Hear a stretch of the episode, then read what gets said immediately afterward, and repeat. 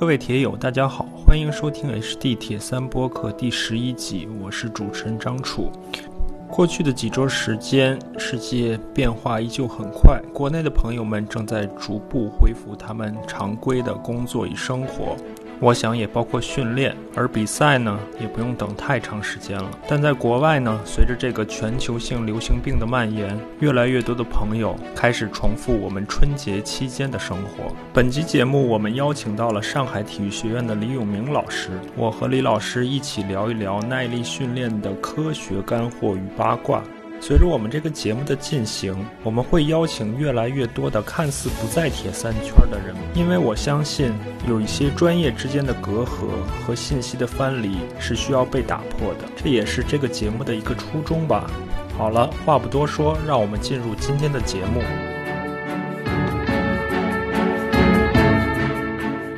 我们今天请到了一位跟。铁人三项没有那么直接关系的嘉宾，同时呢，这位嘉宾也是我们第一次请到了在专业领域进行研究的一位科学工作者，他就是来自上海体育学院的李永明教授。我简单看了一下李永明李老师的简介，他是德国莱比锡大学科学专业的博士，现在在上海体育大学任教授、博士生导师。李老师的研究方向包括这个。人体运动的动作与能量代谢特征、训练监控与评价、体能训练等等，我想这些李老师的研究方向与我们今天的话题与我们日常铁人三项训练和比赛都是紧密相关的。所以今天真的很荣幸能请到李老师。您对自己的研究方向、对自己的背景，能不能再帮我们补充一下？也顺便给我们打个招呼。呃，张总你好。呃，感谢能够感谢你邀请啊，可以有这么一个机会，呃，聊一聊呃与铁人三项相关的一些内容。尽管很多东西刚才你也讲到，我本人跟铁人三项可能没有太多直接的联系，呃，但是作为一项体育项目，里面有很多贡献的同。贡献的东西，我可以从呃我以往的一些经历，包括我的专业背景呢，去谈一谈我对铁人三项相关的问题的一个认识。对，呃，刚才你也提到这个，我博士呢是在德国莱比锡大学，呃，这个读的是体育科学这个专业。呃，可能大家对这个学校可能不是特别呃有有认识，但是呢，呃，我换个呃换一个名称，可能大家就可能相对熟悉一点，就是这个学校呢，呃，我读的是叫。莱比锡大学体育科学学院，而这个学院呢，对应的就是以前的前东德的体育大学。所以呢，呃，如果很多人可能听过莱比锡体院或者东德体育学院或体育大学呢，呃，可能相对熟悉一点，就是现在对应的这个莱比锡大学的体育科学学院。呃，这是这个。然后在那个之前呢。我本科和硕士呢是在国内读的，本科是在北京体育大学，嗯，硕士呢是在清华大学，嗯，后来去了德国读了博士，这是我前期的一个教育背景，嗯，然后研究方向呢，刚才你讲的也算比较全的，刚才，呃，我主要是在那三个方向。嗯，没问题。好，呃，我最开始关注到李老师，其实时间也并不是很长啊。我是看到在今年上海体育学学院学报上，李老师以第一作者的身份发表了一篇叫《我国运动训练学亟待科学化，青年体育学者共识》这么一篇文章。看到文章之后呢，我觉得里面有很多非常有价值的内容。后来我跟这个 上海体育学院的校友吧，王开元也聊了一下，恰好发现他其实在他的公众号上。其实他这公众号也受到这个广大铁人三项爱好者的欢迎。他在他的公众号上，就曾经转载过不少李老师之前的一些文章。所以呢，这次也通过开源介绍了认识李老师，邀请李老师来参加我们这次节目。咱们就先从体育学者这个话题聊起吧。首先，青年体育学者，我们应该怎么去界定是青年体育学者呢？李老师，其实我们一开始倒没有特别的想去怎么去界定，呃，只是当时我们像像这篇文章其实是呃去年去年暑假开始开始着手的。然后到今年的二月份发表出来，就是这篇文章总共有四十名嗯的体育领域相关的一些学者。后来呢，我们呃因为是一个共识嘛，嗯，对，我们试图去寻找我们这四十名作者有什么样的一些共性。后来发现呢，呃，我们这四十名呢，在年龄上呢有一个共性，就是都在四十五岁以下。所以呢，我们当时按照其他领域的常用的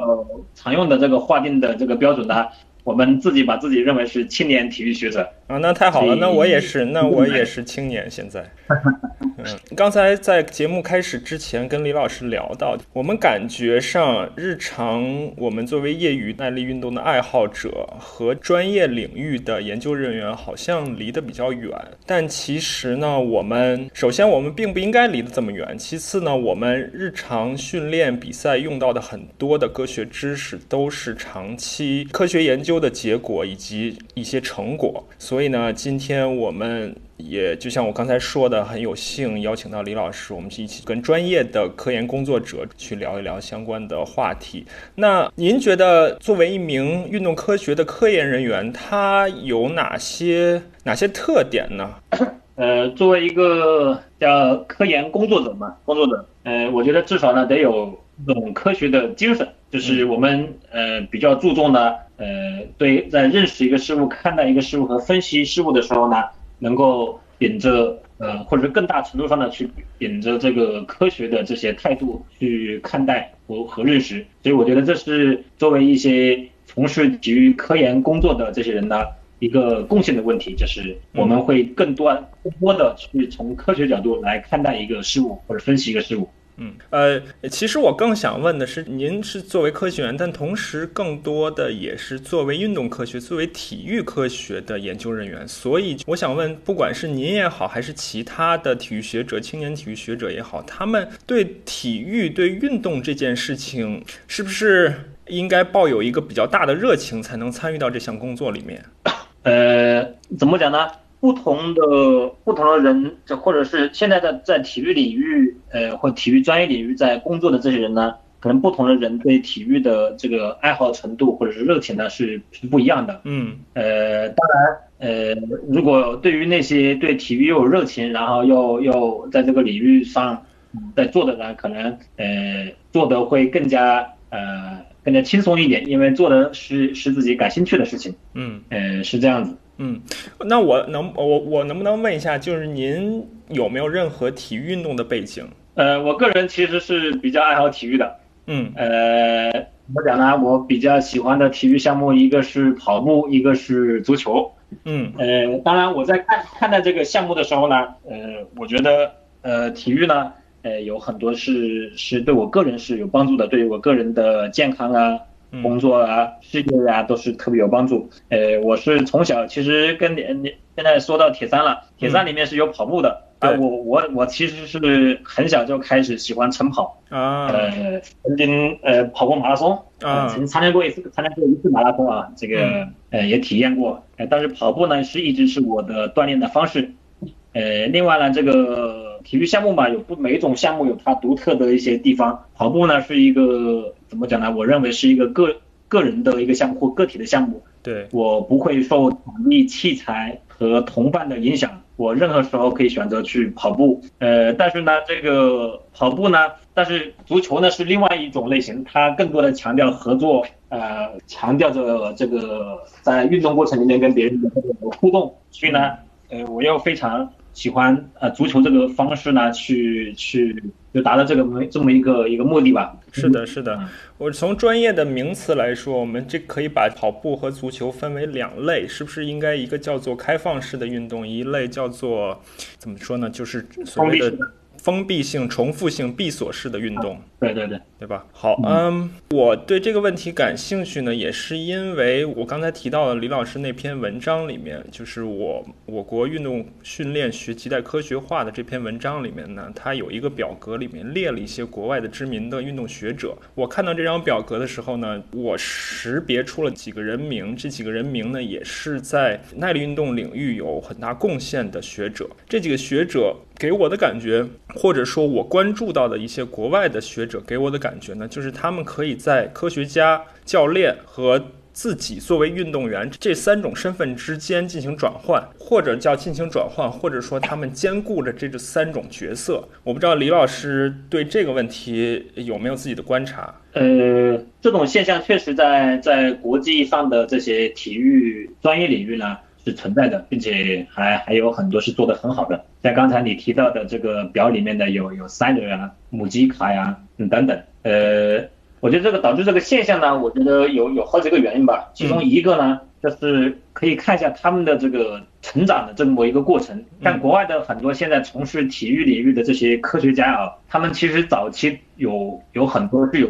运动。的这个经历或者是背景，嗯，这种业余层面的这种背景呢，或者是曾经有一些呢，可能到了一定程度上，可能确实不是特别有天赋，所以在专业的道路上呢没有走得很远，但是很有，当然也有很多成功的，呃，这是一个，他们在呃有过这样的运动背景，并且呢，他们还从事了体育的这些高等。呃，精神这个这个高等教育，所以呢，他们呃受了这个体育相关学科的本科、硕士，甚至还有很多做到博士阶段。呃，所以正是这两个呃这个可能呢，就是他们既有一定的运动背景，然后又从事着这个体育的这个高等教育，所以呢，使得他们呢能够在一些项目方面，或者是在体育的领域呢，能够做得更加深入。呃，反过的来看呢，其实我们国内这种嗯，就是给给。给给我们这种选择呢，没有没有，嗯，没有这么多，或者是没有这么便利，嗯，我们很多呃从事竞技体育的训练的人呢，呃，他们可能过早的就远离了这个正儿八经的比较严谨的这个这个高等教育，嗯嗯，呃，而那些呃从在在在从事这个体育相关高等教育的人呢。又有相当一部分呢，可能他们在运动经历、运动背景上面呢，又相对是不足的，所以就会导致呃目前的这个情况，在国内外的一个区别。当然，国内也有很多做得很好的。嗯，好，呃，那我们就是挑几位。刚才我们提到的国外的运知名的运动科学研究人员，来，我们来一个一个的说一下，因为他们对我们的耐力运动都做出过不同方面的一些研究和贡献，我们就跟李老师一起来聊一聊。呃，首先就是 Stephen Seller 这个名字呢，大家不一定都听说过。但是如果说我们提这个八十二十的训练原则，或者说我们提这个两极化的训练方式，这个词可能更多的人会听说过，然后也会。用到自己是日常的训练中，这个理念呢，Stephen Seller 里在里面的贡献是不可或缺的啊。他应该是一位美国人，但他长期工作和生活在挪威。呃，李老师也给我们简单介绍一下 Stephen Seller。呃，对的，那个 Stephen Seller 呢，刚才你也提到这个，他其实呃，可能在业余层面啊，尤其是耐力项目。呃，他受大家所知晓的原因，是因为他的八二法则，或者是八十二十的这个这个理念。呃，嗯，但是他目前是在挪威工作。嗯，呃，他的研究领域呢也比较广泛，但是一个比较大的是偏耐力项目，偏耐力项目。对，呃，耐力项目里面呢，他呃从呃比较有名的文章里面有有一有一些呢是有关运动负荷的分布，就是我的。以不管是以年为单位还是以阶段为单位，看我这个期间我的训练负荷，如果按照训练强度分为低强度、中强度和高强度这三类强度，然后我在某个特定时期之内，我这三种强度的训练负荷它的比例是什么样子？大概是这个叫训练负荷分布。对，然后他通过这个大量的去综述呃现有的很多文献，以及他当然他也从事过一些。实验性的研究，嗯，发现呢，对于很多耐力性项目来讲呢，呃，基本上有一个趋势，就是低强度的这种训练呢，呃，占了百分之八十左右，而呃，这个中等强度和高强度的加在一起，大概是百分之二十左右，呃，并且呢，呃，现在有一种趋势就是呢，这个这个百分之二十的中强度和高强度里面呢，有高强度部分有着呃这个比例。在那个百分之二十的里面，它的比例呢越来越越来越重，有这么一个趋势。对，所以这是它的应该是最大的一个贡献。没错，没错。呃，我们之所以提到这几位呢，一个是他们跟耐力运动更相关一点，另外呢，也是因为国外的很多科学家他自己会在社交媒体上比较活跃，所以我也能够关注到他们的相关的动态和工作。比如说 Stephen Seller，他我最近看他的推特啊，他也是。刚陪女儿参加了一场半，好像是在荷兰参加了一场半程的马拉松。回到挪威之后，也在自我隔离。自我隔离的期间呢，他就自己录了很多这个在特殊时期指导人们进行训练的小视频。同时呢，他好像已经五十多岁了，但是他自己也在进行自行车的训练。自行车的训练，我看了一下他的数据，还是这个整从整个的运动水平来说，还是相当不错的。对。嗯，然后那下面我们说一下这个瑞典的 Borg，Borg 是二月份吧，刚刚去世。李老师也写了一篇对 Borg 的纪念文章。Borg 他算心理学家还是算这个运动科学的研究人员啊？呃，他其实是心理学家，他是心理领域的。对对，提 Borg 呢，可能大家又不是很熟悉，但是如果提这个。RPE 就是我们主观的努力程度、主观感受的话，比如说一到十给自己打分，一到二十给自己打分，这个可能大家多少也接触过。李老师也给我们介绍一下。呃，这个呢，其实 这个指标之所以受到这个很多训练或者运动人群的一个关注呢，其实这涉及呃与我们运动的。很重要的一个因素，我们训练的，不管是我们运动员的训练，还是我们业余爱好者的训练，其实最核心的一个指标是负荷。那么负荷呢，就是可以进一步分为负荷量和负荷强度。嗯，呃，这个是我们产生训练效益或者是训练效果的一个很关键的一个两个指标，负荷量和强度。而关于负荷强度这一块呢，我们呃有不同的一个量化方法。嗯，不同的方法呢，它在。它对器材或者是科技的依赖程度，呃，它的这个准确性，它的使用起来方不方便，这方面的差异都不呃各各不同。而这个 RPE 呢，就主观疲劳度，嗯，呃或者主观疲劳感觉，这个这个数这个指标呢，或者这个方法呢，之所以能够呃受到这么大的这个推崇以及呢欢迎呢，是因为呃它使用起来太方便了，嗯，它完全是。依照我们人体主观对疲劳程度的这个感觉来进行负荷强度的一个量化，它的就是这个。他说给出来一个量表，其实就是一个基于呃基于人的主观感觉心理学的呃一个主观感觉呃提出的这个不同级别。当然，这个 Borg 的我们现在常见的有有三个量表，一个是啊二十级的六到二十的，一个是十级的。嗯。呃，当然最近几年呢，最近呃又提出一个分一百级的这么一个量表。嗯。但但是整体上来讲，就是呢按照人的疲劳程度呃从低到高进行打分。打分，那这个指标呢，对于呃推广起来是特别特别方便的，尤其是对于我们呃这个运动健身爱好者或者是运动人群，它可以呢摆脱我们在量化负荷强度时候对科技的依赖、器材的依赖，并且并且呢有有不少研究已经证明了它的。准确性还可以，还是可以接受的。对对，其实我个人自己在训练和做教练过程中，我也很推崇 RP 的这个方法，因为大家现在各种高科技设备太多了，很多人去关注自己的设备，去关注客观的一些数字，反而忽视了自己主观的一些感觉。那下面还有两位，一位是一个西班牙人叫 Inigo Mujica，另外一个是我 Paul Larson，他们两位呢，澳大，哦，他是澳大利亚人是吧？他们两位其实也在各自领域。有贡献，但同时呢，就像我刚才说的，他们两位也是在三种身份之兼顾三种身份，他们也会做做教练。这姆吉卡他做过足球队的教练，做过自行车队的教练，然后 Paul Larson 他现在还在带很多的精英的铁三运动员。李老师也给我们简单介绍一下这两位吧。呃，确实你说的，呃，刚才两位以及呢。以及呃，确实是在目前耐力训练领域呢比较知名的一些一些一些专家。那个姆吉卡呢是西班牙人，呃，这个人呢也是国际上顶尖的耐力训练的这个科学家。嗯，呃，确实呢，他本人现在呃，他既是一个科学家，也是一个其实他也是一个教练，这个你们也知道，并且还带过高水平的运动员。呃呃，然后那个 Paul Lawson 呢是澳大利亚人，他是在澳大利亚那边。呃，像你说的，他既是一个科学家的身份，也是一个教练员的身份。呃，其实这些呃，包这几名这个科学家呢，呃，刚才也讲到，一个是因为他们有过运动员的经历，有过训练的经历；其次呢，他们呃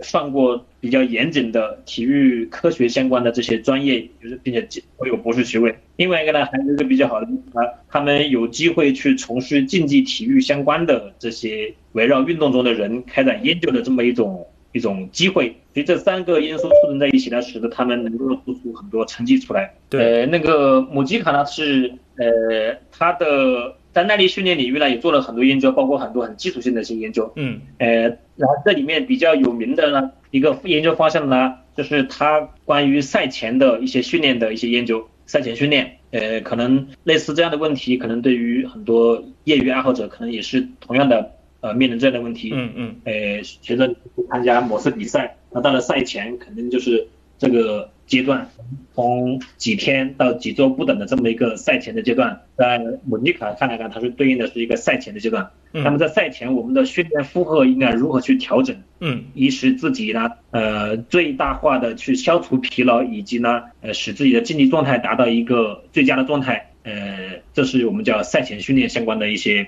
呃一些问题。嗯，那目前呢，他的一些研究或者以他为代表的一些研究呢，认为呢，赛前的从什么时候赛前的这个持续时间，会根据比赛的重要程度以及不同呃项目以及呢运动员的这个水平呢，会呃为大概是是不一样的，但是基本上是建议是两到四周的。赛前训呃赛赛前这么一个持续时间，嗯，并且赛前的训练呢，从呃负荷量和负荷强度来看呢，呃他们现在的研究成果基本上是比较认同的，赛前训练呢不要减强度，减量不减强度，对，就是我的我的训练的这个量要减下去，我的负荷我的训练强度呢不要减，或基本上不要减，然后我训练这个训练的频次呢基本上也不要减。就是怎么讲呢？训练频次就是我一天练两次，还是一天练三次，还是一天练一次？这个频这个频次不要减，然后强度呢基本上不要减，呃，这个量呢减下去。当然这个量呢，呃，减的方式呢，他们也认为，呃，比较推崇的是一个一个线一个一个曲双曲线模式，一个慢性递减的双曲线模式。嗯，所以这是有关赛前减量的一些基本的他们一些基本的观点吧。嗯嗯嗯。然后那个 Paul Larson 其实他的研究领域呢。更多的是在一些高强度间歇训练，并且他本人呢也写过很好的一些综述，也做过很多很好的这些实验性的研究。呃，高强度间歇训练呢，在目前全世界来讲也是一个呃比较热点、比较热的一个话题吧。无论是在这个专业运动员领域，还是在健身领域，呃，像在最近几年的这个。呃，美国运动医学学会他们开展的全球健身趋势来看呢，呃，最近七八年高强度间歇训练都是排名前三的全球健身趋势。嗯嗯。呃，目前在国内的很多健身领域，包括健身房啊，呃，里面包括一些呃耐力项目的很多业余爱好者也是比较推崇，或者至少是对这个比较关注。但这个呢是其实呃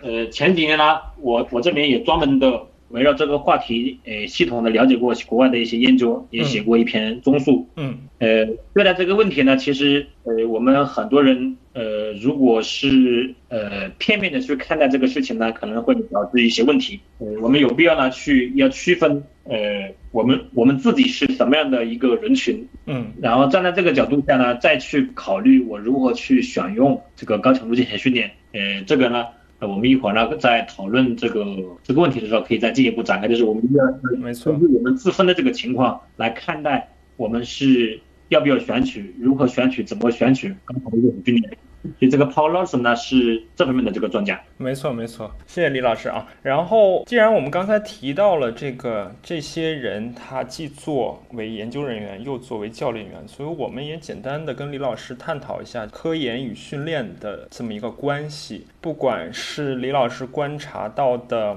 国内外的一些现状，还是李老师对这个这个问题的一个观点，因为呢，等于我我个人理解，科科学研究与训练其实两者之间。应该是互相依存、互相促进的这么样一个关系，但是现实中呢，不管是国外还是国内，很有可能出现这两者相互分离的一个一个问题，就是教练员他更多的是凭借自己多年的经验在带队员，而科学研究人员自己的科学研究成果，一方面他可能比较难拿到训练队里面一手的训练数据、训练信息，另一方面他自己的研究成果是不是能够。被教练员所应用到日常的训练中，也是一个问题。那李老师给我们简单说一说。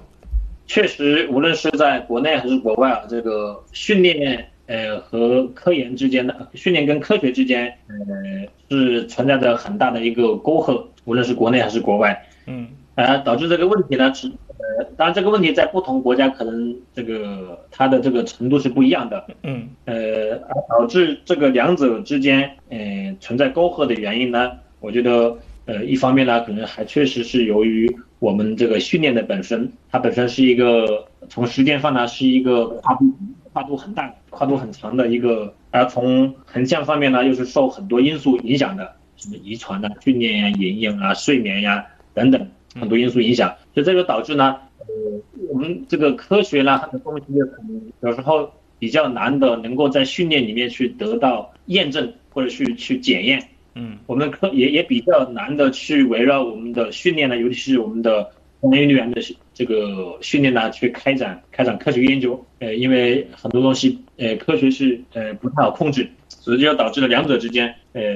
呃存在这样的一些沟壑。另外一个问题就是呢，呃，我们在谈训练跟科学的沟壑的时候，其实。我们呃所谓的训练，主要是对应的是我们在训练这个领域的一些教练员。而我们在谈科学的时候呢，其实我们的科学工作者，其实大部分呢是在我们的科研机构，嗯，或者是高校里面。对，也就所以说归结起来，其实教练员跟科研人员的一个沟壑。而这两个人群，呃，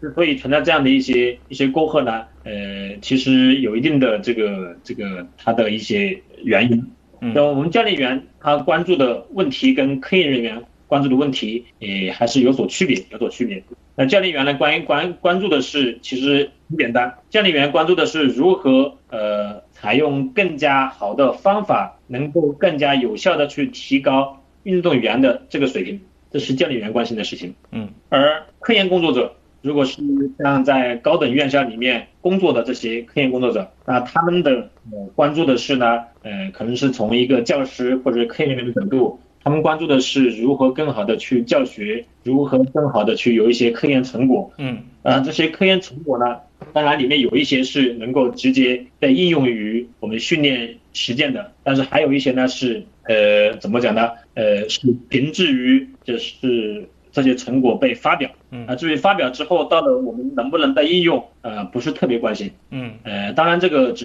是一种普遍现象，但是呢，不同的呃国家、不同的学者以及不同的这个科研成果，它的这个程度是不一样的。是的，作为我个人来说呢，就是其实我还是挺喜欢读论文、读报告的，但是。我让我让我去写论文，可能还是有点难度，并且好像也并不是我的真正的兴趣所在。我读到的这些优质的报告呢，我我是真心希望能够把它们用到日常训练中，因为我现在也做一些教练的工作嘛。所以说，从刚才刚才讲的一个教练员和科研人员来讲呢，那科研人员他做了大量的科研的这个工作，呃，其实按道理来讲，他的一个很重要的一个检验或呈现方式呢，是把他的科研成果能够以文章的形式呈现出来，然后让更多的人能够看到，呃，这是科研工作者。而作为，呃，其实刚才你也讲到你的某种身份是教练员，那在教练员里面呢，呃，尽管你们的主要工作是训练，但是呢，刚才你提到一点，我觉得非常好，是我觉得是是一个教练员能够进步的一个很重要的方式，就是可以阅读很多一些。一些科学的这些信息，刚才你也讲，那你经常会去读很多这样的文章。对，呃，怎么讲呢？呃，我们说理论来自于经验，呃，来自于实践。其实很多的科研的这个成果，其实它一方面呢是来自于直接的直接的这个科学研究，另外一方面呢也是很多训练实践的这个总结、提炼、升华以及验证之后的一个一个东西。呃，所以呢，你作为教练员来讲，如果呃有这种能够积极的去阅读一些呃科研性的或者科普性的文章，其实能相当于就是借鉴别人的这个经验，来使自己更加有效的去训练。我觉得这是一个非常好的这个方式。呃，如果没有这个方式呢，那我们教练员更多的是只能依赖于自己的经验，依赖于自己曾经呃的成功和失败的一些经验。是，并且呢，这里面还有一个什么问题呢？就是呃，有些教练员尽管经历了很多，但是呢，他可能。不太善于去总结，嗯，呃，所以说，呃，他有时候会复重复性的犯很多错误，或者是呢，他成功之后，他找不到成功的一些关键的问题，关键的这个原因在哪里，所以导致呢，呃，这个成功呢不可复制，或导致呢这个失败反复的这个出现，嗯，所以这是另外一个问题。那这里面其实就涉及到一个什么呢？我们教练员跟科研人员其实是在可以说是打个比方是两个世界的人，打个比方啊，这个两个是人，嗯，但是呢这两者呢又相互的去依存或者相互的相互的需要，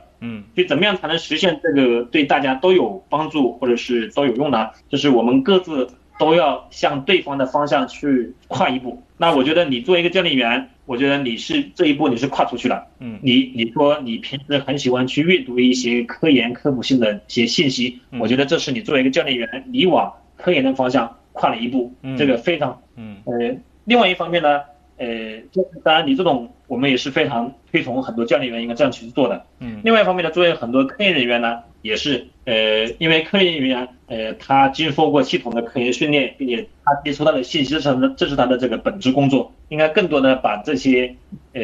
科研成果、科研信息呢，能够呢，呃，以以更加可读的方式呢，把它呈现出来，呃，这样情况下呢，让这些，呃。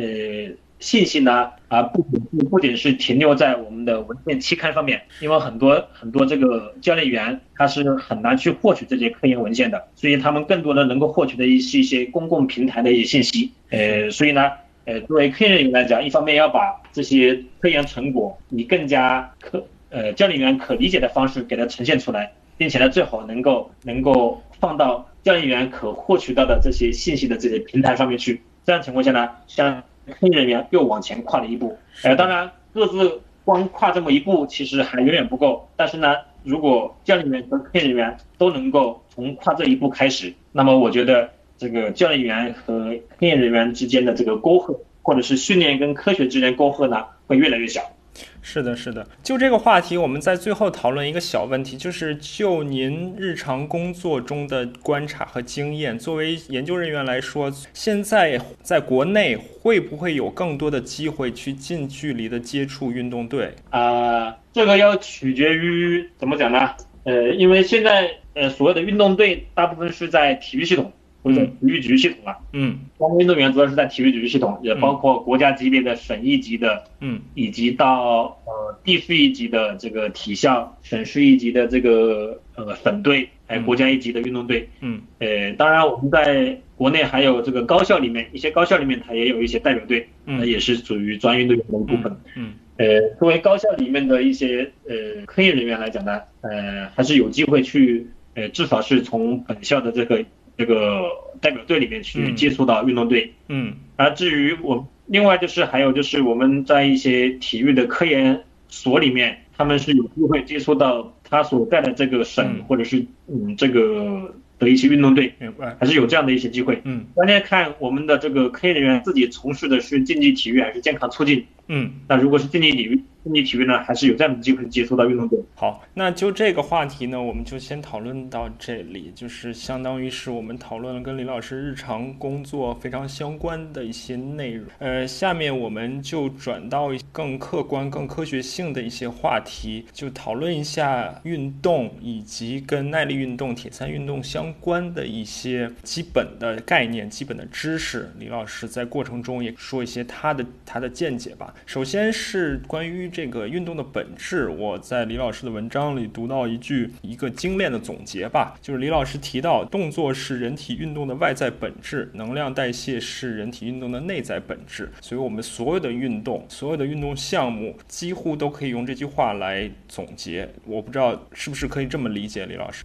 可以这么讲吧。这个爱因斯坦曾经说过一句话：如果我们不能够用用很简单的语言去描述一个事物呢？那只能说明我们对这个事物本身的认识还不太不太全面或者不太深入。呃，就是怎么讲呢？人的运动它是要遵循我们的上一位的上一级的上一位事物的一个规律的。那人的运动，呃，它应该遵循物理学里面里面运动的这么个规律。我觉得这一个观点应该很多人都会认同。嗯，呃，而在物理学里面，物体运动之间是有有一条规律的，就是就是能量守恒。嗯，呃，物理学物理学里面是讲是有一个能量守恒定律的，也就是说，我们的能量可以从一个物体转移到另外一个物体，或者是由一种形式转化成另外一种形式，但是这个过程呢，总的能量是不变的。所以这是大概就是物理学里面。能量守恒定律的一个大概的一个描述。嗯，而我们的人他是物理体，是一个物理体，当然它不仅仅是一个物理体啊，那首它首先是一个物理体，那这样情况下，它肯定要去遵循它作为一个物理体，它应该具备的或者应该遵循的一些规律。那这个规律呢，首先就是我们的能量守恒。嗯，那至于到人体运动呢，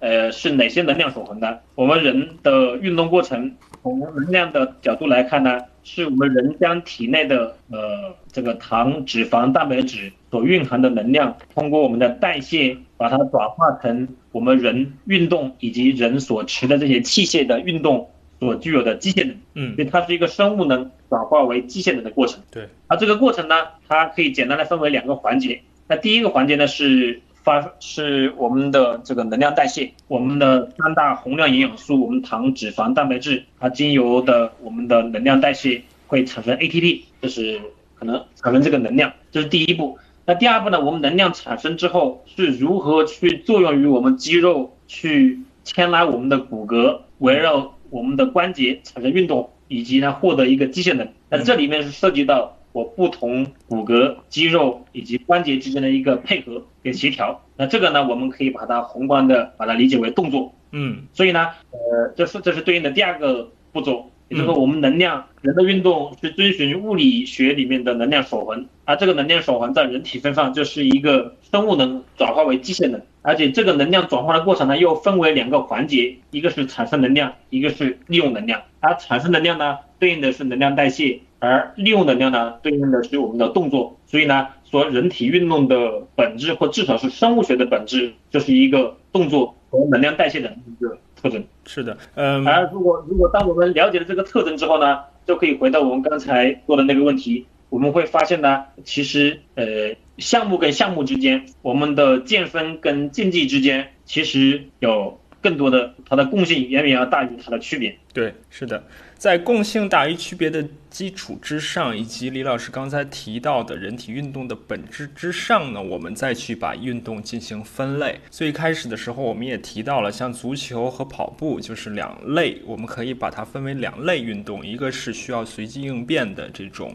开放式的运动，一类是这种重简单重复的，像我们日常从事的这个耐力运动，简单重复的这种，这叫封闭式的运动。除此之外呢，可能还会。用有不同的运动的分类方法，比如说我们铁人三项运动呢，更多的是需要体能，而不太需要技术和战术。但是有很多其他的运动呢，它可能更多的去依靠技术，或者更多的依靠，尤其是团队的一些项目，更多的依依依靠战术。这是一类分类的方法。还一类呢，就是把人体的基本最基本的三项素质——耐力、速度、力量，比如说我们铁人三项运动，可能更多的还是耐力运动。而比较少的需要速度和力量的素质，我不知道我这么理解是不是对，李老师？呃，你刚才说了很多分类的方法，这些方法呢，确实在我们这个训练实践里面，以及在我们的很多教学过程里面会这么去。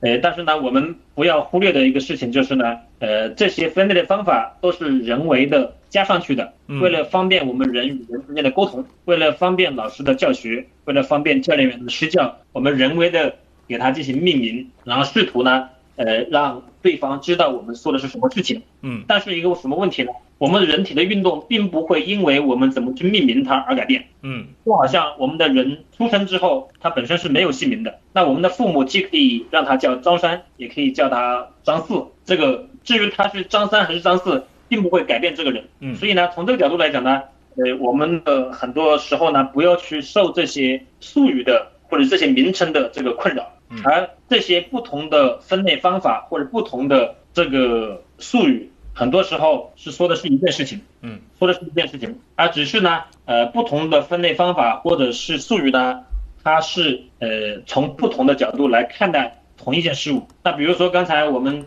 呃比较常见的一个分类是什么体能啊、技能啊、战术啊，嗯，尤其是体能跟技能，嗯，其实体能跟技能它说的是同一件事情，嗯，说的都是人的一个运动，如果体能它从呃从从一个角度去看待，而技能呢或技术从另外一个角度去看待，诶我们人的运动这个过程。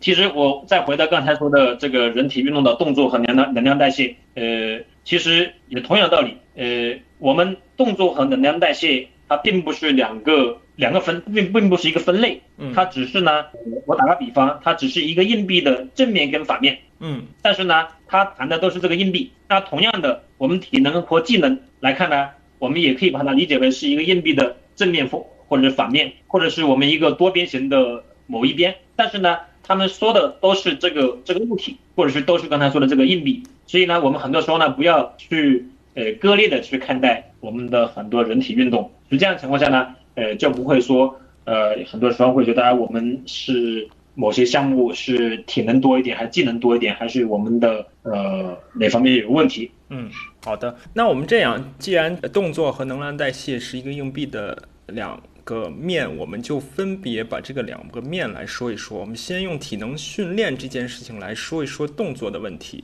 首先就是什么是体能训练？难道我们每天进行的游泳、骑车、跑步的这三项，不就是在做体能训练吗？正确，所谓正确定义，或者李老师您认为的体能训练是是什么样？或者说我们很多体能教练提到的体能训练和我们日常做的这三项运动。里面的体能训练到底是怎么样一个关系呢？这个呢，有一个前提就是体能是什么？就可能呃，很多人都会脱口，很多人都会脱口而出的说体能，但是很有可能呢，都在说体能的这这些人呢，他对体能的认识是不一样的，对体能的理解是不一样的。嗯，有时候呢，呃，如果可以说一个一个一个最广义的和最狭义的一个概念，那最广义的概念呢，呃，所有人的运动。可以可以说都是体能训练，嗯，这是体能的最广义的一个一个概念，嗯，呃，之所以可以到了这个程度，是因为我前面讲了，不管是体能还是技能，他说的就是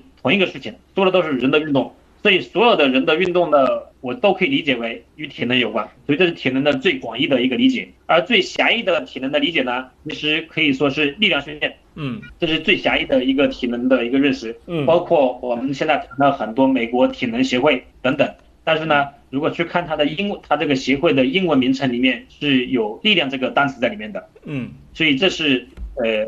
人的最狭义的一个概念。那我们不同的人呢，他对体能的概念的认识呢，是介于最狭义的跟最广义的这个概念之间，嗯，所以这就是，所以就有了。有了，因为这样的情况，所以有些人会认为像铁三的训练，它也属于体能训练。嗯，呃，那是它是比较接近于我们比较广义的这个体能国体能训练。嗯，就是所有的人的运动都与有关，或者都是体能训练。那最狭义的呢，呃的广呃的训练呢，也可以理解为是呃力量啊，或者是动作啊的一个训练。嗯，明白。那假设我们相对狭义的理解一下体能训练，把它定义为，比如说力量训练也好，核心训练、功能性训练也好。那在您看来，这些基础的体能训练对于耐力运动、对于铁三运动来说，它的重要性有多少呢？这里又有个新的要谈的一个新的一个概念，就是一般跟专项的问题。其实一般跟专项呢，也是我们人为给它定出来的。然后至于而至于两者的这个分界限在哪里呢？我我恐怕恐怕没有人能够说得清楚一般跟专项的这个界限在哪里。嗯，呃，但是呢，呃，从我们很多人的理解来看呢，我们一般往往往会认识呢，会理解我这个项目比赛本身就是专项，嗯，这是最专项的最接近专项的一个理解。嗯，而我越远离比赛的东西，我都可以理理解为非专项。嗯，所以从这个角度来讲呢，如果说要说什么是专项训练，那你比赛本身才是真正的专项训练。嗯。而其他与比赛不是不是比赛的东西，都是一般的训练。如果如果我们非得去划分一般跟专项，嗯，那实际上呢，呃，我们如果说举个例子，一般像像铁人三项，那铁人三项什么是专项训练呢？你天天去铁人三项的比赛，那这个叫专项训练，嗯，呃，而只要你不是在铁人三项的比赛，那其他都是非专项的，嗯，如果从这个角度来讲呢，呃，我们显然不能为了提高铁人三项的比赛。我天天去进行铁人三项的比赛，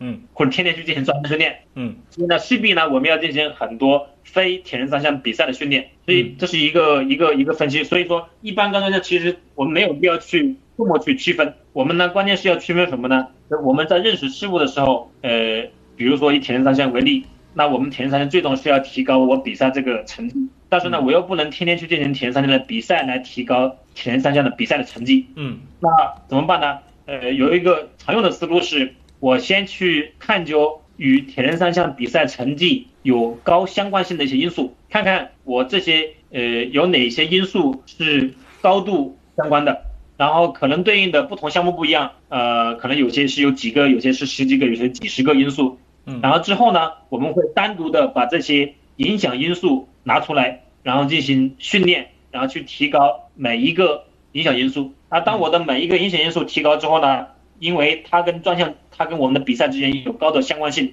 那我们的专项的比赛成绩势必呢会，或者是很大程度上，很大可能上呢会提高。嗯那举个例子，以铁人三项为例，或者是耐力项目为例呢，比较呃常见的三个指标呢，一个是最大摄氧量，嗯，一个是我们的无氧阈，嗯或者是乳酸阈，嗯还有一个是我们的经济性或者是效率。嗯所以呢，呃，当然以前之前有很多研究已经去探究了我这三个因素与我耐力项目之间的一个我耐力比赛成绩之间的一个相关性。嗯由于这三个因素呢，我三个指标具有比较高的这个相关性，所以呢，很多训练的开展就围绕着如何去改善和提高这三个指标或三个因素上面去。我如何提高最大摄氧量？我如何提高乳酸阈？我如何提高跑步经济性？嗯而如果再再往下进一步分解，那如何提高最大摄氧量？那我们就要去了解最大摄氧量的影响因素又有什么？嗯进一步分解，然后可能分解下去呢，可能与我们的心脏有关，与我们的肺有关，与我们的血液有关，与我们的肌肉量有关等等，又进一步分解为可能好几个因素。之后呢，再进一步的去看我如何什么样的训练能够改善我的肌肉，什么样的训练能够改善我们的心肺。因此呢，就逐渐我们采用一个我们叫分解法，嗯把一个呃比赛成绩这个因素呢，把它分解成很多小的因素，然后呢，我们叫各个击破，各个击破，然后呢，各个击破之后再逐级还原成我们的比赛，还原成我们比赛，然后试图呢，呃，通过这个方式来提高我们的这个比赛成绩，这是我们呃常用的一些提高运运动能力的一个一个思路。一个思路，但是这里面呢也存在一些问题，就是呃呃，或者说有句话怎么讲呢？一加一并不一定等于二，就是我把很多还原的东西这一百个因素都提高了，并不一定能够对比赛成绩有很直接或者是很很明显的这个改善，或者是改善没有那么理想。所以这里面还涉及到一个呃，我我还原之后，我分解之后的还原的过程里面，当然这个里面呢也是也是一个呃很复杂的一个过程。嗯，刚才李老师提到了三个对耐力运动非常重要的指标啊，但是我还是想回到体能训练这个话题，就是假设，呃，按照李老师刚才的说法，有可能我们刚才提到的狭相对狭义的体能训练，比如说力量训练、核心训练、功能性训练这些东西，可能按照分解法会在某一个指标下面出现，但是假设我们换一类分类方法，还是比较狭义的去把体能训练定义为力量训练、核心训练、功能性训练这些东西的话，那您觉得这些东西和我们日常的耐力训练，比如说我是去出去骑车、跑步、游泳，还是在健身房里做力量、核心、功能性，您对这两者之间的重要性、优先级有没有什么看法？这个呢，呃，有几种方法去理解。第一种方法呢是，呃，去借鉴经验，就看目前别人或者高水平的，就我们认识目前体育领域啊，我们认识一个事物的方法呢有很多。其中一个方法就是，我看看高水平运动员为什么能够是高水平，它到底比低水平的好在哪里？通过这个方式呢，来获取我们对这个事物本身的认识。嗯我们可能并不了解里面的地理，但是我知道高水平的是这么做的，而低水平呢跟它的差距在哪里？我通过一对比高水平的跟低水平的呃的一个差距来了解，我会我选取什么样的方法会更加有利于我的提高。嗯所以呢，刚才不管我们提什么问题，比如说刚才你提的这些问题，那么我们很简单，我们去看看高水平的怎么练的，嗯他是如何看待这个问题的。嗯他之所以是高水平，当然并不一定是非得是这个导致了他高水平，但是呢，他这么做肯定有一定的这个可有一定合理的一定一定的这个可能性。所以呢，这是一个一个方法，就是我们去通过对比高低水平的这个区别，这是一个。第二个方法呢，是我们从呃这个原理方面去推理，甚至去求证。嗯呃，比如说以你刚才提的问题为例，我们铁三呢是更多的在力量房里面练，还是更多的是以这个我们专项本身骑、游、跑去训练？嗯那我们就要回答，我们铁人三项到底它到底有哪些关键因素是决定着铁人三项的成绩的？那这里面呢，呃，是像到我们的这个人体运动本质，它是动作的成分多一点，或者是它是力量成分多一点，还是耐力成分多一点？呃，这个呢，呃，其实国外也有一些研究来去进行探究。举个例子，呃，有些研究呢，它会把不同水平的铁人三项运动员都进行研究，比如分为高水平和中等水平还有低水平，看看这些水平在不同水平的铁人三项运动员，他到底差距在哪里？会发现什么呢？会发现很有可能啊，当然我没有直接的去看这些文献，但是我猜测会有这样的一些发现，就是这些运动员呢，可能在力量方面可能他们差异不大，嗯，但是呢，他们可能在耐力方面可能差异会很大，嗯。或者会更大，所以这就是如果有这样的发现，就会说明呢，我力量它并不是一个特别重要的，或者或者是它它的重要性肯定不如耐力这么重要。嗯嗯，所以这个是有尽管呃，它是在不同项目里面是有这样的发现的，就是我不同水平的人放到一起，发现它有些指标是类似的，有些指标是有显著性差异的。所以这些有显著性差异的这些指标呢，可能是决定着这个高低水平的一些重要的因素。嗯，所以再回到你这个问题，就是呃我。的一个理解或者是猜测呢，就是对于铁人三项来讲，我的耐力这个或者是我们的有氧的这个能力，相对来讲呢，会那更为重要的一个因素，相比于力量来讲。当然，我并不是否定力量不重要。好的，明白。因为之前可能。有人也看到，就是国家体育总局对于专业队来说，它出了一个类似于体能训练的一个要求。基本意思就是说，如果你想代表国家队参加奥运会的话，你不管是什么项目，任何项目的运动员，你都要通过同样一个体能素质、体能训练的测试。这个在我在我在网络上也看到，引起了一些反响。有的人就觉得呢，不同项目之间对运动员身体素质的要求区别很大，你不能用同一类的标准去要求所有不同项目的运动员。比如说，它里面一些基本的指标，包括 BMI 呀，包括一些柔韧的素质啊，包括一些耐力的素质啊。比如说，你让短跑运动员去跑三千米，你通过之后，你才能够代表国家队参加。奥运会，呃，也引起了一些争议吧，所以这这个问题也是跟我们刚才的问题相关的。这个呢，呃，这一次确实通知或者是文件呢，呃，受到了很多像你们这种业余爱好者的一个关注。那这也这也这也体现出这个我们目前与体能有关的话题呢，它所受的这个关注度。其实对于呃这件事情来讲呢，呃，我们一个很重要的呃一个。一个理解就是呢，其实我们呃大家都认为这个不同项目之间差异是很大的，差异很大。嗯，他对这个人的能力要求也不一样。呃，但是呢，我们一方面在呃在强调项目的一个差异性，但是呢，从管理的角度来讲呢，呃按道理来讲是也应该区别的去对待不同的这个项目。但是呢，从呃这件事情本身的这个一个发展来看呢，呃当然呃我们在我们是。最希望的是每个项目它都能有一个自己所定的一个指标，嗯，一个指标来偏来来适用于我本身这个项目。但是呢，在各个项目还没有适用于自身的这一个指标体系的前提下呢，呃，那么作为一个一个普适性的或者是适用于各个项目的这个指标的出现呢，呃，它难免会存在呃在面临不同项目的时候它的一个一个问题，呃，但是呢，呃，现在有一些。项目呢，他也在考虑，或者甚至已经推出了自己项目的一个体能标准，像中国足协，他就提出来了自己的一个体能的标准。嗯，我想在未来可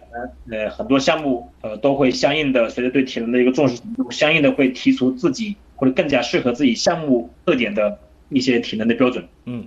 好，呃，那体能训练这块我们就先聊到这儿。刚才李老师也提到了个耐力运动重要的几个指标，其中包括最大的摄氧量，然后乳酸阈值以及经济性，甚至包括我们整个身体骨骼肌里面慢缩肌的比例，这几者跟耐力运动最相关、对耐力运动最重要的几个指标。那李老师用最简单的话给我们简单的解释一下这几个指标吧：最大的耗氧量、乳酸阈值、经济性以及这个慢缩肌，然后我们可以针对这几个指标再展开一些相关的讨论。呃，这些指标其实呃还是在从人的运动开始。那人的运动呢，是一个先是产生能量，一个是利用能量。那产生能量呢，呃，我们人对应的三大功能系统。那三大功能系统里面呢，对于很多耐力性项目来讲呢，有氧是呃功能系统是应该最为重要的一个系统。那回到回到有氧功能系统呢，它的本质过程或者大概的原理就是我从人体从空气里面吸入氧气，然后再经由我们的心肺把系统把这个氧气运输到肌肉里面，然后我们肌肉里面的一些我们肌肉里面的线粒体再把这个氧气用于我们的这个能量代谢产生能量。所以这个过程呢，呃基本上可以呃。对应的呃分为一个是能量供应，一个是能量利用。能量供应这一块呢，就可以对应着我们刚才说的两个指标，一个是最大耗氧量，一个是乳酸阈或者是无氧阈。嗯，那最大耗氧量更多的是呃是一个综合的反应，我们从空气中摄入氧，再用心肺运输氧以及肌肉利用氧的这么一个综合的过程。呃，基本上反映的是这么一个过程。而我们的无氧阈或者乳酸阈呢，可能更多程度的是反映我们肌肉层面利用氧的。这么一个能力，或者是这么一个过程，嗯，而至于经济性呢，我们可以理解为，就是我们人体运动的呃这个能量利用那个环节，就我们产生了之后如何去利用，这个利用过程呢，我们怎么去检验？那么可我们可以用经济性这个指标或者效率这个指标来检验我们人体利用能量的这么一个能力啊，这个利用的这个载体就是动作，所以这是呃这三个指标，前两个指标对应的是人体产生能量的环节，而呃，经济性和效率这个指标呢，对应人体利用能量这么一个过程。好，而这三个指标，它在人的怎么讲呢？在人的随着人的训练时间的这个持续，呃，训练年限的增加，它在不同阶段它的提升的幅度和它的重要程度是不一样的。那最大肺含量，由于它受综合的心肺的肌肉的影响，所以它在早期呢，尤其是在青春期期间，它会大幅度的这个提升，甚至会呃提高幅度很大。嗯，呃，相反呢，我们的乳酸域或者无氧域呢，它由于更多的是肌肉层面的这个这个线粒体啊、毛细血管的这个改善，那它的是一个相对漫长的过程。那呃，它提高的幅度、提高的速率会相对慢一点，但是呢，它跨越的时间长度会更大。而这个经济性呢，呃，涉及到我们人的很多技术、很多这个协调，所以呢，它提升的过程是一个慢的过程，但是呢，它可以更长时间的去。发生提高，甚至可以伴随我们整个我们的运动生涯。嗯，所以这是这三个指标。呃，当然这个呃，我们不同呃处于不同训练阶段以及不同年龄的不同训水平的人呢，这三个指标对应的重要性呢程度是不一样的。但是不管怎么样子呢，它都对应的是人呃产生能量跟利用能量这两个环节。我们都是呢以这个动作为载体。去利用能量的这么一个过程。好，我重复一下李老师刚才的意思啊，就是说最大摄氧量呢，呃，首首先我理解啊，李李老师也可以和我们讨论一下。我理解最大摄氧量以及刚才我提到这个慢缩肌，可能更多的受先天、受基因的影响，然后乳酸阈和经济性可能是。更偏后天一点，就是我们更可以训练一点。然后李老师刚才也提到了，就是最大摄氧量呢，它其实作为训练来说，它。就是它到达极限的训练年限相对来说短一点，然后乳酸阈呢，就是它能够通过很长时间的训练还能继续提高。我不知道是不是我的这个理解和我的这个重复是不是对，李老师？其实你的理解可能就是从另外一个角度，从这个哪个受遗传的因素大一点，哪个的呃可训练的空间大一点。呃，其实最大摄氧量呢，其实它的可训练空间也挺大的，嗯，也挺大的。呃，有研究有一些研究发现呢。最大摄氧量跟我们的受体重之间是有线性关系，嗯，也就是说，呃，我通过训练改善了我的使我的受体重增加了，那么会对应的我最大摄氧量的这个水平的提升，嗯，所以从这个，并且这个提升幅度呢，呃，还有这个还比较大，所以这个从这个角度来讲呢，呃，最大摄氧量其实可训练的这个程度也是比较大的，嗯，因为我们最大摄氧量受它受影响的因素呢。我们既有心肺的因素，也有血液的因素，也有肌肉层面的因素啊。当然，我们心肺它呃它的可改变的这个可训练的这个空间相对小一点，但是我们肌肉层面的这个改变的空间或者可训练度还是比较大的。所以从这个角度来讲，综合看来，最大摄氧量依然有比较大的可训练的这个空间。嗯嗯嗯。而我们的这个无氧域或乳酸域呢，它更主要的是一个肌肉层面的一个改善。嗯。呃。它里面对应的比较核心的一个结构是我们的线粒体，嗯，而这个线粒体的呃它的可训练的空间呢，可以高达百分之三百到五百，我们讲呢？可以提高三倍到五倍，嗯这是我们线粒体的改善空间。我们最大摄氧量空间的改善的可能呃小一点，但是也有百分之可以高的话，可以高到百分之百分之五十的这个空间。嗯而这个经济性的改善空间呢，它会呃更小一点，更小一点，但是它会更加细长，并且尤其是对于对于那些顶尖水平的运动员来讲，它这个更细微的这么一个区别，可能就决定着一些很多胜负或者名次了。所以它尽管幅度小，但是呢很重要。嗯，这个和我的理解也是类似，就是说很多人说，呃，最大摄氧量是受基因所决定，受先天所决定，好像就自己自己的最大摄氧量就已经定了。但是我的感觉是，尤其是对于业余运动员来说，最大摄氧量可是可训练的空间还是很大的。另外呢，就是刚才提到乳酸阈，觉得我们可以再稍微的展开讨论一下，就是乳酸阈，当然我们有不同的名字啊，乳酸，我们假设把这些不同的名字都混为一起来谈，乳酸浴也好，我们的无氧浴也好，包括我们自行车常用的 FTP 也好，包括还还叫这种最大的乳酸稳态，就我们把这几个概念放在一起来谈。这个概念呢，我最近看到有人提啊，因为传统意义上人们觉得乳酸阈就直接影响到你的运运动表现，但是现在有人提呢，这个乳酸阈其实并不是一个你的，并不是说作为你的一个主最主要的训练训练目标，而是它是你训练的一个结果。因为乳酸阈是由你的有氧能力和你的无氧能力同时决定的。如果你去提高你的有氧能力，去降低你的无氧能力，那你的乳酸阈必定就高。在我们的日常训练中，我们是专门的针对乳酸阈，围绕乳酸阈进行训练，还是说我们去训练自己的分别训练自己的有氧能力、无氧能力，导致我们的乳酸阈提高降低？这两者之间就产生了一一个讨论吧。我不知道李老师对这点是怎么怎么看的？呃，其实这跟我们刚才说的专项跟一般呃有类似的这个道理啊，就是我如果要提高铁三的比赛成绩，我是天天去天天去跑铁三比赛，还是说不是这样子？那乳酸阈同样是这样子，我们在看待这个东西的时候，不要不能机械的说，我为了提高乳酸阈这个能力，我天天以或者是经常以乳酸阈这个强度进行训练，就这种理解思路是不对的，或是不合合理的。而我们应该看到呢，是什么东西决定或影响的乳酸阈这个这么一种能力？呃，这样情况下看看它的这个影响因素之后呢，再去重点的去提高这个影响因素。嗯而从目前来看呢，是影响我们无氧阈或乳酸阈的最主要的一个能力是我们的有氧能力。嗯也就是说，有氧能力越好的人呢，他的乳酸阈的这个水平会更高。嗯呃，举个例子，你像高水平的马拉松运动员，他的乳酸阈可以高达百分之八十几的最大摄氧量这个水平，他最大摄氧量百分之八十几这么一个水平呢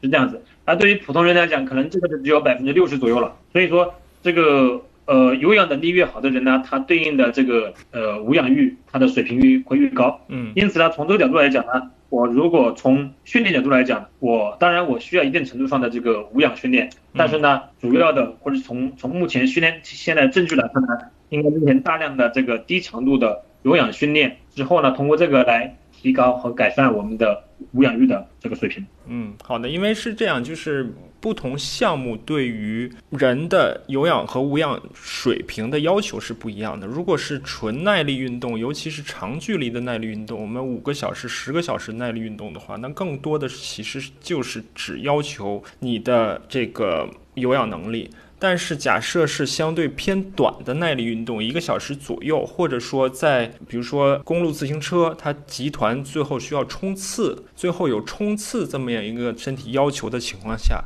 也需要运动员有无氧的时候利用糖酵解的这么样一个能力。所以说，对于不同的项目，对于不同的运动员，他的有氧能力和无氧能力的需求是不一样的。这也是导致了有一些人说，你不能只盯着你的 FTP 去去训练，你需要去看你你的目标，你的运动项目对你的要求是什么。我不知道这么理解是不是对，李老师？呃，这里面呢，呃，在谈到耐力项目的长短的时候呢，呃，刚才你也说到了，你你你很多人像你这样子，他的划分的标准其实跟我们的标准是不一样的。呃，从你的角度来讲，你认为那些比较短的耐力项目，像一个小时左右的，但是在我的这里来看呢，呃，所谓长短的划分的一个很重要的时间节点，并不是长的一个小时，是七十五秒，嗯七十五秒左右，嗯七十五秒以内的这个，只要是我们尽全力的去竞速的这样的项目来讲，七十五秒以内的可以说是是无氧无氧为主的，但是只要是七十五秒以上的这样的一些竞速或者全力性的运动呢，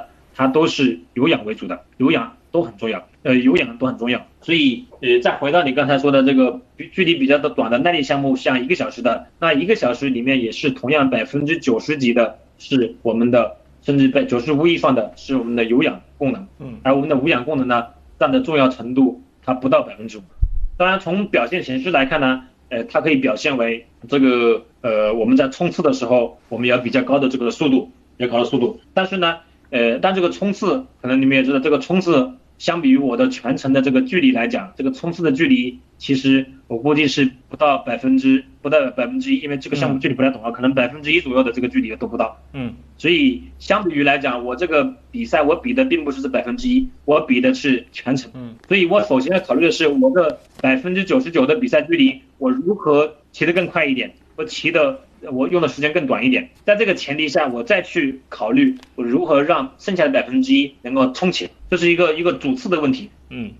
明白。另外一个就是说，对于长距离的耐力运动呢，我们。我们的脂肪代谢的要求也很高，因为人体内所能携带的糖原是有限的，即使我们从外界摄入，从外界摄入能量，从外界摄入人体所能摄入的碳水也是有限的，所以在长距离的耐力运动中，我们是以以一种相对低强度的这种状态在运动，在这种相对低强度的运动下，如果一个运动员他的脂肪代谢的能力越高，那么也就意味着他的运动水平越高，所以脂肪代谢的能力以是不是也可以作为耐力运动的重要指标之一？呃，这个同样的问题就是我们不同人有有不同的叫法，可以从不同的角度去看待不同事物。嗯而其实所谓的这个是糖代谢还是脂肪代谢，它又是从另外一个角度来看待这个事情。其实它很大程度上就是人的一个有氧能力，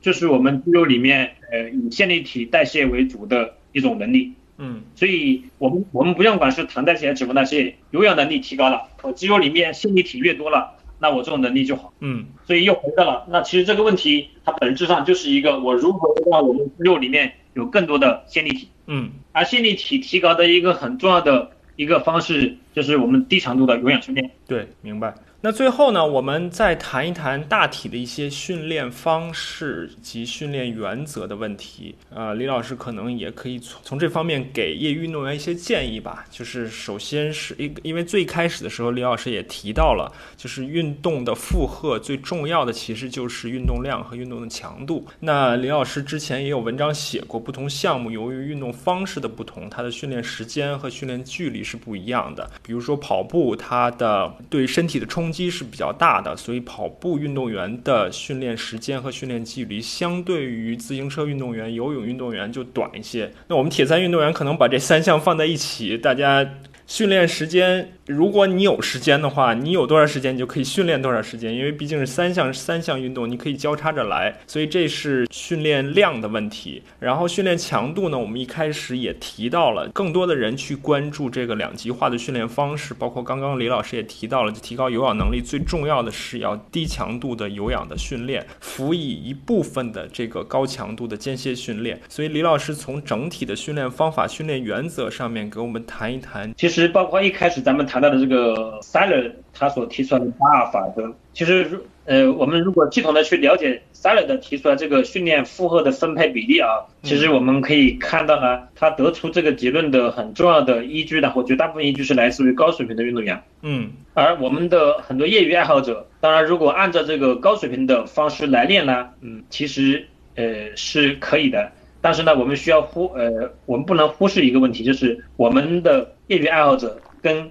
专业的运动员或高水平运动员，他的是有区别的。嗯它有几个区别呢？至少有几个。第一个，专业运动员的每一周的训练小时数比我们的业余爱好者要多，嗯基本上要多一倍。嗯多一倍。专业运动员一个星期大概要练二十几个小时，二十一二个小时，二十三个小时，甚至更多。而我们的业余爱好者呢，呃，一周能有个十几个小时，十五个小时，十十一到十五个小时，我觉得就就很不错了。对，所以这是一个两者的训练的呃总量不一样，周训练量不一样。嗯，那这个周训练总量不一样，会影响什么呢？会影响我们训练之后或者是两次训练课之间的恢复。嗯，而如果是按专业运动员，我一周练二十一个小时，那基本上呢，我上午、下午各一堂训练课，每两堂课训练课之间可能能够间歇两到三个小时，然后天与天之间间隔一个晚上。但是呢，对于我们的业余爱好者，如果我一周只有十个小时的训练量，那很有可能我是每两堂课之间我是间隔了一天，间隔了二十四小时。所以这是一个很重要很重要的一个区别，就是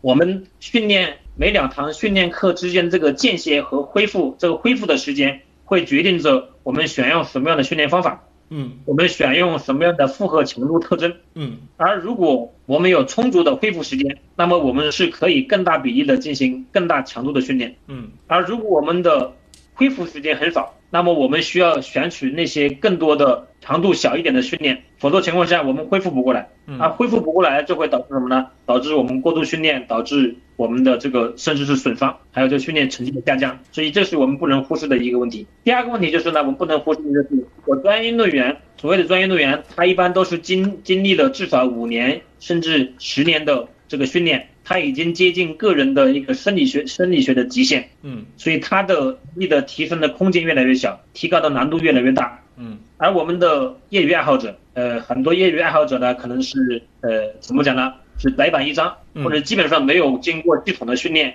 起点比较低，然后空间比较大，所以对于那些起点低和空间大的运动员来讲呢，他的提升空间很大，所以他基本上呢，任基本上任何训练都能带来他运动能力的提高。嗯，他在力量房练的力量能带来运动能力的提高。嗯，我练练瑜伽可能会有提高。我用高强度的会能带来提高，我用低强度的也可以带来提高。因为它的起点很低，它是一张白纸，所以它很多时候它采取任何一种方法都可能会带来运动能力的不同程度的提高。嗯，但这时候呢，我们一定。不要一定要相对全面的去看待，不要觉得我能力提高了是因为我选取这种方法好，嗯，而很有可能呢，你之所以提高了是因为你是一张白纸，嗯，你随便怎么练都会提高。但是对于我们那些呃，如果你训练会随着我们的业余爱好者训练的这个时间量增加，这个我们的水平逐渐在提高之后，我们可能会发现，我以前对我有效的方法现在没用了，以前。我怎么练都会提高，现在我怎么练可能都不会提高。嗯，那这里面就是这是这样一个，就是我们一定要随着运动水平的提高，我们越来越了解我这种训练量情况下，我的这种训练水平情况下，我应该更趋向于选取一些哪些更好的方法。所以这是呃这是另外一类。嗯，呃，所以整体上来讲呢，我们如果水平越低，我的训练间歇越大，嗯，那我是可以选取相对更多的强度训练。来来来来，从效益上来讲，能够更好的去提高我的运动能力。但是呢，随着我们训练量的增加，我训练水平的提升，我需要选取更多的低强度的训练，来使我的训练呢，呃，可持续，以及呢，从长远长期来看是效益更好的。嗯。没错，我同意这点，就是短，就是高强度的训练会给你更带来一些短期的收益，但是如果你从长期来看呢，呃，还是要有低强度的训练，这样日积月累。长年累月才能给你带来相对缓慢的一些收益，并且呢，刚才李老师也提到很重要的一点，就是整个训练效果的一个监控。就是开始的时候你能明显的感觉到自己的提高，但是到了一定的阶段呢，你就会进入瓶颈。进入瓶颈之后，你就要发现这一点，发现这一点之后，你再去尝试选选用其他的训练方法，对吧？嗯，是这样的。呃，然后另外谈到谈到这个高强度健身，其实呃很多项目都会呃怎么讲呢？都会去选用在特定的时期都会选用比较强度高的训练，都有这样的训练内容。呃，并且呢，呃对于很多耐力性项目来讲，往往会在赛前的时候去选取更多的强度的训练。这也是为什么呃这个我到了，因为我们很多项目它既需要有氧能力，也需要无氧的能力，所以它会也也需要通过高强度来来提高它的这个。无氧的这个能力，对这个又呃，然后另外一个需要注意就是呢，呃，从训练方法学角度来讲，可能很多爱好者或者是很多人来讲，可能他比较关注的是如何有一个放之四海而皆准的一个方法，嗯，更多的关注这些方法。但是我想讲的是呢，呃，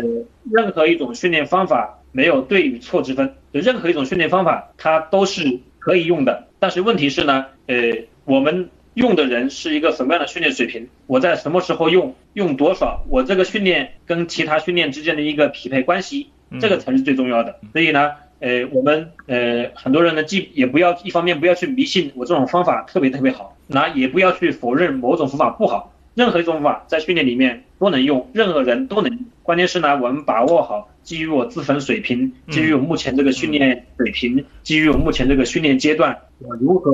去把它跟其他训练综合起来用。那像前面我们谈的这个 Power Lawson，Power Lawson 其实在有一篇文章里面提提到了，其实综合运用所有的训练方法才是最好的训练方法。对，李老师刚才又提到了很重要的几点啊，个体差异的问题，包括我们训练分期的问题，可能在今天我们也没有时间展开去聊了。虽然虽然有很多话题没有聊到啊，但是也聊了相当，尤其是。对于耐力运动，对于我们业余爱好者最关键的，或者我们最关心的一些问题，我们也也聊到了，也很感谢，很感谢李老师花时间跟我们聊这些东西。我我想问李老师，如果呃业余爱好者对您的相关的工作有兴趣的话，他可以通过什么方式了解到吗？呃，其实我们前面提到这个很多科研人员呢，其实也是鼓励，或者是应该更多的呢，把相关的科研信息和成果呢。以很多爱好者或者是很多教练员喜闻乐见的方式进行一个呈现和传播，所以呢，也是基于这么一个考虑呢，以及我平时很多教学的一些方面呢，我自己平时也做了一个公众号，嗯，叫黑马科学训练房，嗯，黑马科学训练，嗯，要把我平时呃我们团队的一些科研成果以及我所看到的一些其他的一些有用的科研信息放在这个平台上面。呃，也是以方便呢，更多的人能够呃以更加呃喜闻乐见的方式呢去看到。所以我觉得大家如果感兴趣，包括我谈的很多一些观点，大家也可以在这个公众号上面能够看到。好的，好的，我也会把这个黑马科学训练坊的这个公众号的信息放在我们整个的播客的笔记里面。所以今天我们就先聊这么多，李老师，再次感谢你的时间。好，谢谢你的邀请。好吧。好好好，谢谢，那我们就先到这里。好好好，再见。好，再见啊。